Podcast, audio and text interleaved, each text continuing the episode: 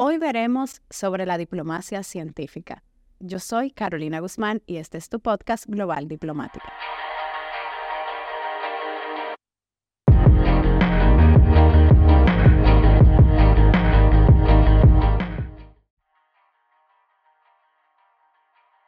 Bienvenidos nuevamente a su podcast Global Diplomática.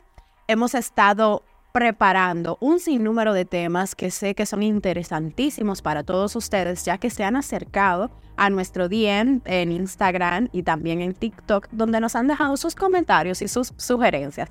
Y hoy vamos a abordar un interesante tema, el cual trata sobre lo que es la diplomacia científica. Y en términos llanos, la diplomacia científica no es más que la ciencia, la diplomacia y la tecnología en conjunto para así llevar soluciones. Y viéndolo en el terreno podemos ver un ejemplo palpable, el caso COVID. Cuando estuvimos en pandemia, se, se hizo uso de la diplomacia científica. En este sentido, los países que estaban más avanzados en estas tecnologías para poder producir las vacunas y buscar, y buscar soluciones, se encargaron de repartir también al mundo a través de la diplomacia, porque entendamos que la diplomacia busca primero las negociaciones, el acercamiento entre los pueblos y a su vez la ciencia colabora y coopera con las naciones menos favorecidas en un área específica. Y todos los países pueden cooperar con la parte donde tienen su fortaleza y digamos que la ciencia es más avanzada en algunos países que en otros, por lo cual nos vimos favorecidos en ese momento por los países más avanzados en cuanto a lo que ciencia médica se refiere. Otro punto importante en la diplomacia científica es el cambio climático.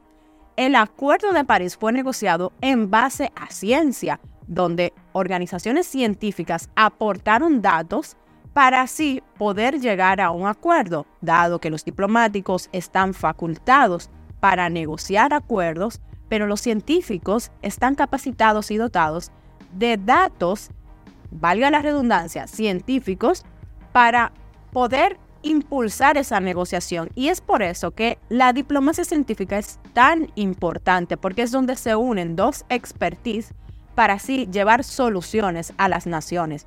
Y Claro, el tema de la cooperación internacional es súper, súper importante en lo que es la diplomacia científica.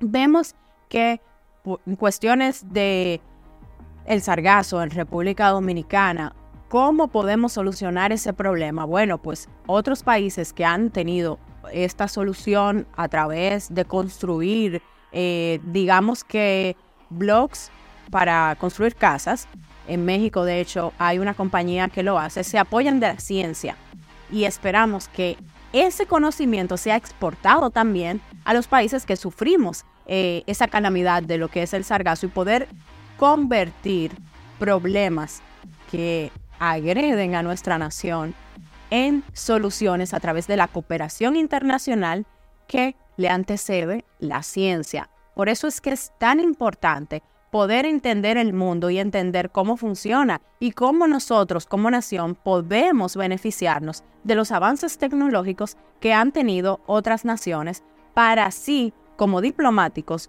usted que también quiere estudiar diplomacia pueda capacitarse para saber dónde están esas oportunidades que usted puede brindarle a su nación a través de un, una buena representación y una buena negociación y este es el trabajo tan importante de los diplomáticos, que si bien las negociaciones pueden tardar años, no les voy a mentir, esa es la parte triste, pero la diplomacia es un trabajo a largo plazo.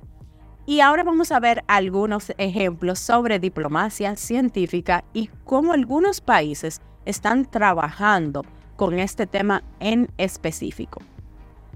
El CERN de Suiza es una organización para la investigación nuclear, la cual reúne a diversos científicos para tratar los temas nucleares y los avances eh, en esta área, de lo cual muchos países nos vemos beneficiados porque sabemos que la energía nuclear no solamente se utiliza eh, para eventos desafortunados, sino que es una gran tecnología que sirve para muchísimas cosas. Y estos centros se encargan específicamente de ver cómo se puede aprovechar al máximo todo lo que tiene que ver con esta tecnología.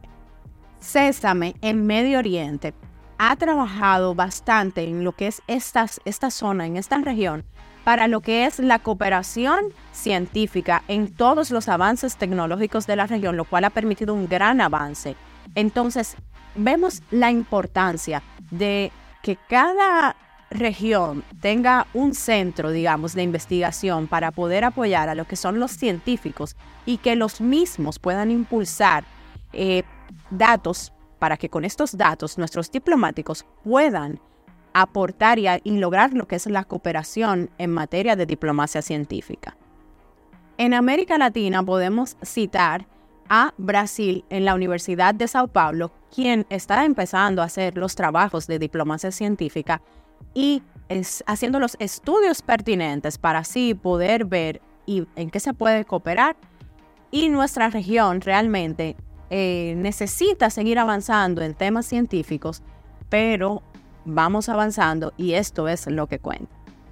Estos son unos simples ejemplos sobre cómo la diplomacia científica a través de la cooperación internacional puede lograr grandes cambios en beneficio de la población, el cambio climático, alguna pandemia que esperemos que no vuelva, podemos ver qué tan importante es el trabajo en conjunto. Por eso siempre digo en estos podcasts que hacemos que las relaciones internacionales son la base de todo en el mundo, porque a través de los avances tecnológicos y científicos que tienen otras naciones y el gran trabajo que hacen los diplomáticos haciendo las negociaciones adecuadas, para estos acuerdos se lleven en concreto y lo que es la cooperación internacional, podemos ver cómo países menos desarrollados en el área tecnológica se pueden beneficiar de los avances tecnológicos que han tenido otras naciones más favorecidas.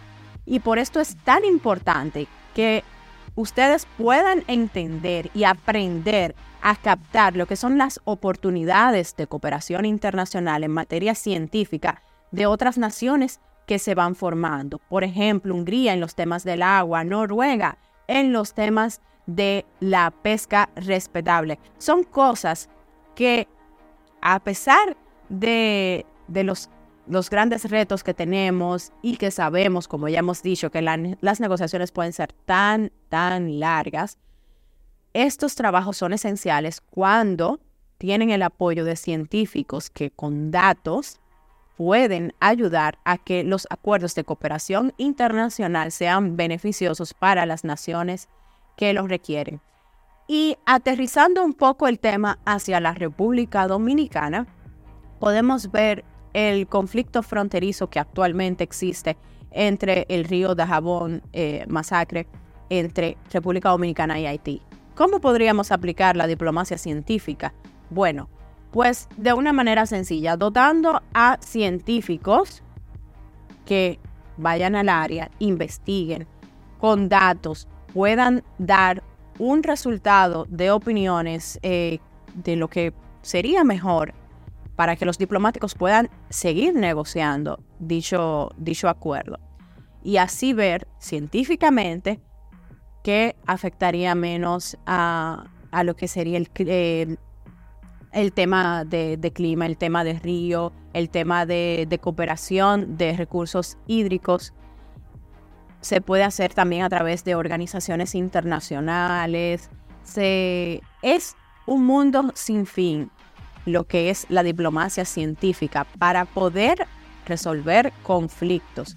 No es solamente para cooperar en temas de avances tecnológicos, y, poder cooperar en momentos donde pueda existir una, algún desastre natural, sino también para resolver conflictos. Para esto es muy importante que nuestros diplomáticos estén captando lo que son las soluciones que pueden brindar estos científicos a través de estudios de suelo, estudios de datos, y las propuestas a través de los avances tecnológicos. Por eso es muy importante que todas las áreas puedan cooperar para así traer las mejores soluciones. Y ya para concluir, vemos brevemente la importancia de la diplomacia científica y la cooperación internacional. Importante identificar los pilares de la diplomacia científica, identificar y establecer relaciones y colaboraciones con instituciones de investigación y tecnología. También promover lo que, lo que es conectar los resultados de las investigaciones con la diplomacia, que es el pilar fundamental para lo que se llama la diplomacia científica y sobre todo fomentar eh, la investigación científica en nuestras regiones para así estar aptos para poder cooperar en materia de diplomacia científica en los momentos en que tanto lo necesitamos. Yo soy Carolina Guzmán, espero que este podcast les haya arrojado un poco de luz referente a este complejo tema de lo que es la diplomacia científica. Tratamos de hacerlo lo más llano posible para que puedan entenderlo y aplicarlo en sus estudios. Así que recuerden siempre dejarnos sus comentarios, eh, sus sugerencias y nos veremos en otro episodio. Yo soy Carolina Guzmán y este fue tu podcast Global Diplomática.